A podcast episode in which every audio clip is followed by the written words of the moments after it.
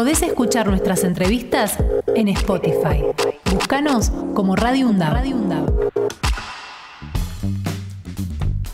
16 años, eh, ya que estamos hablando de desaparecidos, se cumple de la segunda desaparición de Jorge Julio López. Hoy va a haber múltiples este, actos, pero uno, uno central eh, en el cual va a estar en la organización este, la Correpi. Y estamos en comunicación con este, Carmen Verdú, que es militante de la Correpi. ¿Qué tal, Carmen? Buen día, ¿cómo te va? ¿Qué tal? ¿Cómo les va? Muy bien, estoy Fernando Pearson es mi nombre, estoy con Axel Govetnik y bueno, veníamos este, hablando, Axel recordaba lo de las noches de los lápices, bueno, hoy se cumplen 16 años de la segunda desaparición de Jorge Julio López. Este, contame qué, qué te gustaría decir al respecto y cuáles son los actos que hoy se van a realizar. Bueno, para empezar por el final, hoy vamos a estar junto con el resto de las organizaciones y organismos que integramos el encuentro Memoria, Verdad, Justicia, yendo a Plaza de Mayo para un acto que se, hace a las tres y media de la tarde para empalmar con el cierre de la ronda de las madres. Allí va a estar Norita Cortiña, Mirta Baravalle, eh, para Elia Espen, para darle continuidad a esta ronda de todos los jueves con el acto eh, que hacemos hoy, si bien eh, el, aniversario se cumple el 18, pero eh, por ser domingo ah, elegimos, elegimos este jueves y además para, insisto, unirlo con, con la Ronda de las Madres. Una actividad en la que se va a leer un documento que hemos elaborado de conjunto con todas las organizaciones y organismos del encuentro Memoria, Verdad, Justicia, del que Correpi forma parte, donde no solo nos referimos a los, la historia de esta segunda desaparición en estos 16 años todavía impune y la lucha que sí se logró para que Checolats por lo menos no muriera impune y no muriera en libertad, eh, que fue justamente eh, el, detonante de la desaparición. Recordemos que eh, Jorge Julio López fue desaparecido el día que salía de su casa para dirigirse a donde se estaban realizando las jornadas de alegatos en el juicio contra, el primer juicio contra Echecolatz, el primer juicio en el que se calificó como genocidio eh, la actividad del terrorismo de Estado eh, y que eh, justamente una audiencia que tuvo que ser suspendida porque faltaba el querellante, porque él no solo fue testigo en esa causa, sino que era querellante.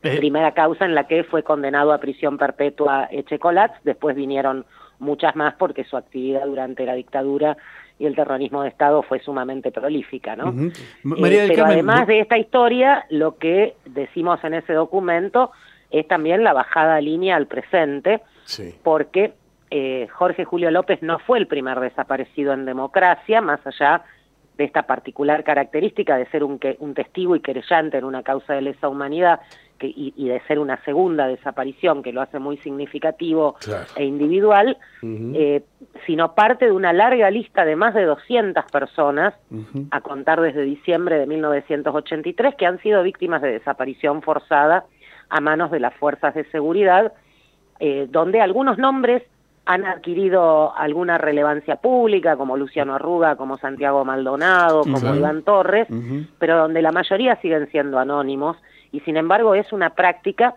no con la misma intensidad, obviamente, que durante el periodo del terrorismo de Estado, pero que se sigue sosteniendo. Axel. Sí, María del Carmen eh, Verdú, buen día. Mi nombre es Axel Govendig.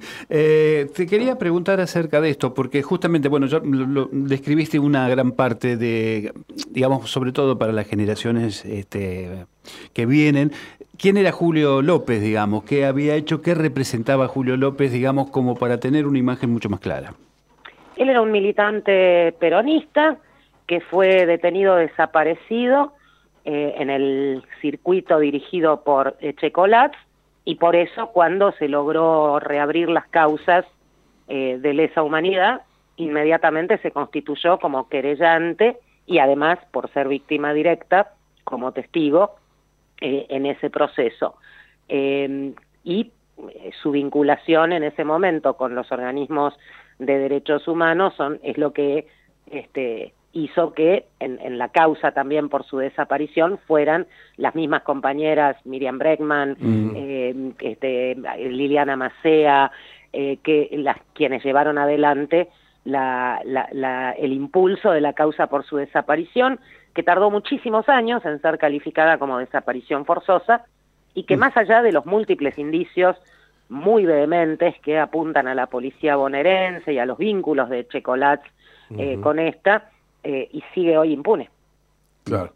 Y Carmen, eh, ¿es, posible, uno, uno sospecha que es casi seguro, que sigue habiendo este, dentro de las fuerzas policiales este, este poder de, poder hacer desaparecer a alguien y, y, que no haya sido nadie, ¿no? Eso uno intuye que actualmente debe seguir siendo igual. Te insisto, son más de 200 los nombres que tenemos registrados en nuestro archivo de casos de personas desaparecidas en democracia. En algunos casos sus cuerpos se encuentran tiempo después, en otros casos no han sido encontrados nunca, como el caso de Miguel Bruce, sin ir más lejos. Claro, exacto. Eh, y casos muy recientes, o sea, no hace falta remontarse a 2017 y Santiago Maldonado.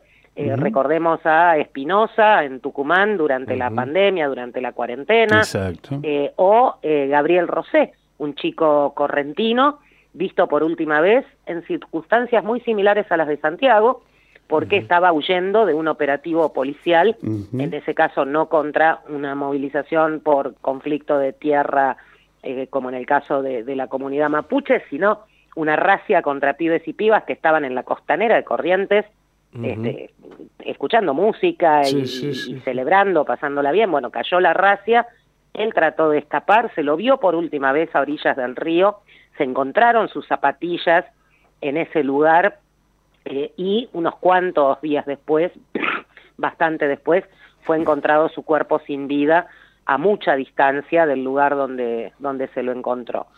Eh, otra causa que también está eh, formalmente en trámite, pero en, absoluta impunidad por ahora. María del Carmen, ¿podemos sospechar de que siguen existiendo estos grupos de tareas, digamos, que trabajan en función de estas cosas? Mira, el grupo de tareas se llama Policía Federal, Policía de la Ciudad, Policía Bonaerense, Policía de la Provincia de Santa Fe, de Tucumán, de Corrientes o de la que elijas.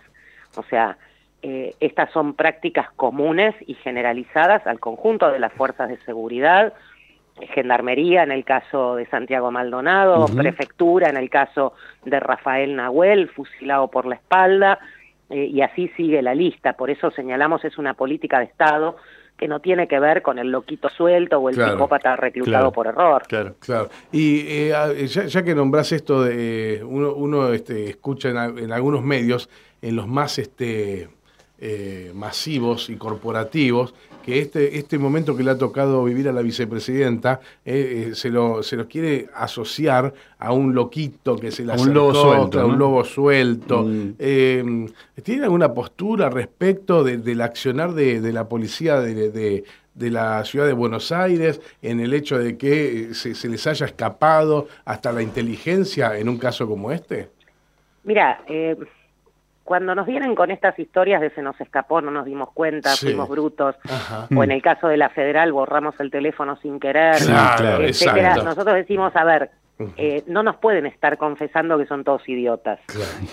O sea, eh, no resiste la mínima lógica. Claro, claro. Eh, respecto de la situación generada en torno de la actual vicepresidenta, expresidenta Cristina Fernández de Kirchner, Correpi tuvo una posición muy clara desde el primer momento, aquel sábado que hoy sabemos hubo un intento abortado ah. del, del, mismo atentado que después se llevó a cabo el primero de septiembre.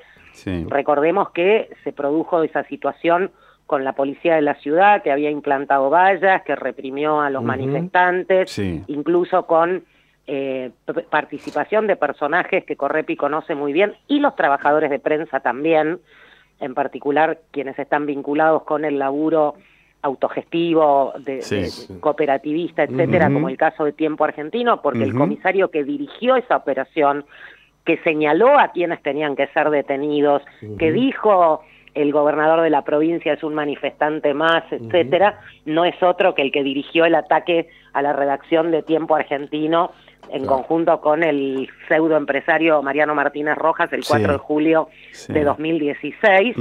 Esto lo, descubrimos de pura casualidad cuando vimos las fotos de, esa represión y tanto los compañeros y compañeras de tiempo como nosotras en Correpi dijimos, che, pero este es Jorge Asolina, el tipo que estamos tratando de procesar en la causa de tiempo y está ahí con grado de comisario mayor y al día siguiente salió en la foto con Rodríguez Larreta recibiendo la felicitación del jefe del gobierno de la ciudad de Sí, Buenos Aires sí. por la excelente intervención de la noche anterior en, en Uruguay y Juncal. O sea, imagínense lo que eso nos hace este, en la cabeza, ¿no? Claro, claro. Y después nos vienen a hablar del loquito suelto. claro, claro, sí. ya eh, en los días anteriores a ese sábado había habido otro momento en que la policía de la ciudad había reprimido con gases, con palos, donde también Correpi de inmediato se pronunció, no en defensa de la señora Cristina Fernández, que no necesita que precisamente Correpi la defienda, por cierto, eh, sino señalando el hecho represivo, como lo señalamos en el velorio de Maradona, como Claro, lo señalamos claro, claro. el domingo pasado en la cancha de Boca, como lo señalamos en cada oportunidad en que las fuerzas de seguridad reprimen una- un acto popular. No Mm. nos interesa el color de ese acto popular, Exacto. no nos claro, interesa cuál es el está motivo claro. de la manifestación. Era una manifestación legítima, era una manifestación que no estaba generando peligro para nadie, que terminaron siendo absolutamente reprimidos. Y lo mismo frente al hecho del primero de septiembre, que yo creo que hubo mucha gente, incluso organizaciones, que no tomaron conciencia de entrada de la gravedad institucional de lo que sucedió y de lo que hubiese podido suceder si este tipo Claro. hubiese de- logrado disparar el arma. Sí, no, tenemos dimensión. No, de- hoy no de- estaríamos hablando O sea, seguramente. eh, a ver, la historia de Estados Unidos cambió con el asesinato de Kennedy, ¿sí? Sí, sí. Te guste Kennedy, no te guste Kennedy. Sí, sí, aparte, totalmente, exacto. totalmente. Entonces, te guste o no te guste Cristina Fernández, es la referente y líder de un sector importantísimo del campo popular argentino. La es. crisis que hubiese significado para el país en su conjunto. Su asesinato es inconmensurable. Y lo que sí va quedando claro, a pesar de las particulares características de esta investigación, o sea, no me hagan hablar de la jueza que lleva la causa, que es la misma que lleva la causa contra los militantes populares que justamente se manifestaron frente al Congreso contra el acuerdo con el FMI el 30 de marzo de este año, Sí. este, y que es conocida por sus vínculos con Angelisi, Sí, etcétera, claro. etcétera. O sea, googleen ustedes a la Sí, jueza no, No, no, Capuchetti. sí, sí, sí. La te tenemos estamos- acá. Al margen de eso y aún en esas condiciones, acá lo cierto es que ya quedó claro que no estamos hablando de un loquito suelto. No, no, y evidentemente este, a medida que se va investigando empiezan a aparecer nombres y también Ya hay cuatro detenciones, ¿no? personas Claro. detenidas, Sí. hubo logística, hubo planificación, y lo cierto es que únicamente alguien que viva dentro de un frasco de mayonesa tapado puede ignorar que este tipo de acciones Sí. se vinculan directamente con un discurso y un posicionamiento público que a mí no me gusta llamar de odio, Mm. porque precisamente hay un odio que es bueno, que es el odio de clase, que es el odio que te permite discernir justamente quién es el enemigo en esta historia, este, y que yo lo voy a reivindicar siempre porque es lo que nos permite evitar muchísimos errores de, de caracterización, pero sí un discurso que promueve la destrucción de quien debería ser un contrincante, Un un, opositor, un, eh, incluso si querés un enemigo en términos políticos, eh, pero que busca esa, esa destrucción. O sea, es la, es la traslación al siglo XXI de aquel viva el cáncer. Eh, claro. Opines lo bien, que sí, opines de Eva bien. Perón. Sí. Exactamente. Sí, sí, sí, sí, Sí, sí. absolutamente. ¿Y, y cómo crees que, que funcionó la, bueno, este, digamos, eh, los guardaespaldas y, y- y la defensa que tenía Cristina Fernández de Kirchner? Mira, yo te puedo asegurar que si en cualquier movilización popular de la que participa Correpi se genera un hecho semejante, Sí. Eh, mis compañeros y compañeras que no tienen absolutamente ningún entrenamiento profesional vinculado con la cuestión de seguridad me sacan del lugar más rápido. Sí, Claro. Sí, sí. Sí, claro. Coincidimos en eso también. La última. Esto más allá de que sí. se nota en el video que en, en realidad en el momento del hecho fue todo tan rápido que ni la propia vicepresidenta se dio cuenta de lo que de es cierto, suceder. es Es cierto, es es verdad. cierto. Mm, Pero bueno, el tema del profesionalismo son 500 mangos aparte. La última de mi parte, Carmen, tiene que ver con el tema de las policías que tenemos en, en la Argentina. ¿Hay un ranking de, de negatividad? ¿Qué, qué- cuál es la peor de todas las policías que tenemos hoy en la Argentina? En este momento la de la ciudad. La de la ciudad. La de la ciudad y te lo firmo. Bien. Porque, a ver, la policía de la ciudad existe formalmente en la calle con su uniforme, con su nombre, desde el primero de enero de 2017. Sí, son, Son jóvenes. cinco años. Cinco años sin moneditas.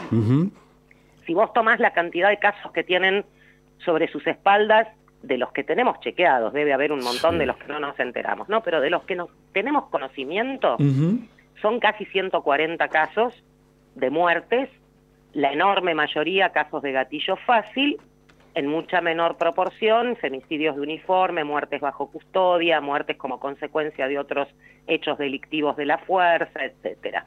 Incluso tienen una desaparición forzada, con la particularidad de que es una desaparición intrafuerza, porque la víctima es otro policía de la ciudad, este muchacho de apellido armenio que me cuesta mucho decir que no hay duda que fue desaparecido por la propia fuerza. Ah, sí, sí, sí, sí. Eh, ahora, eh, si vos tomás esa cantidad y lo comparás con la cantidad de casos de la policía de la provincia de Buenos Aires o de la policía de la provincia de Santa Fe, que históricamente desde hace 30 años son las que lideran proporcionalmente a la cantidad de población y de efectivos el ranking, y haces ese cálculo de cantidad de efectivos, Policía de la Ciudad tiene 35.000, Policía bonaerense tiene más de 110.000, 120.000. Le pasa el trapo la Policía de la Ciudad a las otras. Mira, mira cómo es.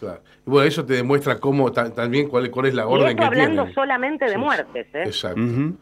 Sí, no hablamos de, de, otro tipo de abusos que por ahí no llegan a, Exactamente, no. Y, ah, por ejemplo, otro dato de la Policía de la Ciudad que es muy interesante analizar es la forma en que se despliega y, y actúa cuando se trata de represión a la protesta, de movilizaciones, de manifestaciones callejeras. Es un despliegue de lógica bélica. Mm, Lo vimos en 2017 en la marcha. Ah, sí, se preparan como para la guerra. Santiago Maldonado, en la, reforma previsional. Sí, lo vemos cotidianamente. Se visten y se arman como para ir a una guerra, exactamente. Sí, sí, sí, es, eh, es, pero además las tácticas que utilizan son tácticas de lógica bélica. Ajá. Claro. claro. Bueno, este, Carmen, muchísimas gracias por tu tiempo. Te llamamos por lo de Jorge Julio López, pero aprovechamos y te, y te, hicimos pasar por todo el panorama de la actualidad. No hay ningún problema. Les, este, meto un bocadito de cierre porque me parece que es muy importante. Sí. Sabemos que este escenario no cambia con medidas coyunturales porque tiene que ver con una cuestión sistémica. Sin embargo, hay un montón de cuestiones que se podrían resolver eh, en el aquí y en el ahora, sin necesidad de tomar el Palacio de Invierno, que limitarían o disminuirían, incluso de manera sensible, la letalidad de las fuerzas en la calle. Y te pongo un ejemplo puntual.